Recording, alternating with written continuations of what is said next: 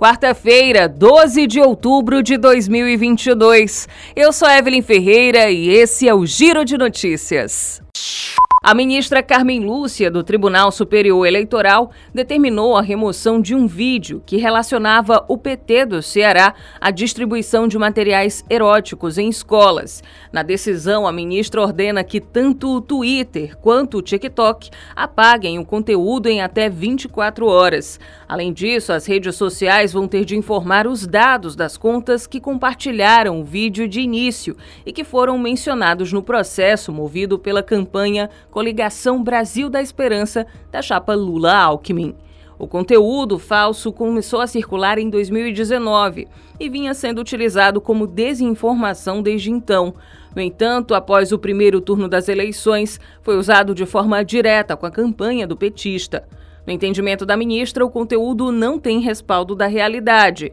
Além da distribuição do material com teor erótico, haveria também uma orientação sobre pedofilia e masturbação infantil, o que nunca ocorreu não só no Ceará, mas em nenhum outro estado do Brasil.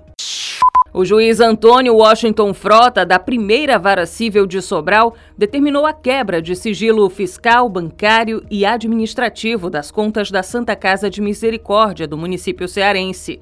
O magistrado acatou parcialmente um pedido judicial e autorizou a Prefeitura Sobralense fazer uma auditoria a partir de 2019 na movimentação financeira do Hospital Filantrópico. Na decisão, no entanto, o juiz Washington Frota não concedeu o bloqueio dos bens e de valores depositados nas contas do hospital, que recebe recursos do Sistema Único de Saúde, o SUS. No dia 29 do mês passado, o prefeito Ivo Gomes decretou uma intervenção no hospital e o município assumiu a gestão da Santa Casa por um ano, tempo que poderá ser prorrogado.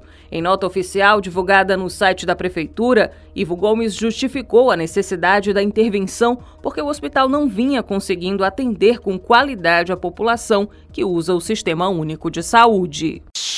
Os beneficiários do Auxílio Brasil que não atualizaram os registros no Cadastro Único, CAD Único, há mais de dois anos, têm até sexta-feira para retificar as informações sobre o risco de perder o benefício caso não o façam. Segundo o Ministério da Cidadania, responsável por coordenar o Auxílio Brasil, a atualização cadastral deve ser feita a cada dois anos ou sempre que houver alguma alteração, sendo fundamental para assegurar a qualidade dos dados e garantir que as informações registradas na base do CAD Único estejam sempre de acordo com a realidade das famílias. Os beneficiários podem verificar se os dados estão desatualizados ou mesmo se as informações já fornecidas estão sendo confrontadas com outras bases de dados administrativos federais por meio do aplicativo do CAD Único. Caso não tenha ocorrido nenhuma alteração nas informações prestadas na última entrevista, a família pode também fazer a confirmação dos dados pelo aplicativo do Cadastro Único. Porém, se for preciso alterar algum dado, é necessário comparecer comparecer a um posto de cadastramento para uma nova entrevista de atualização cadastral.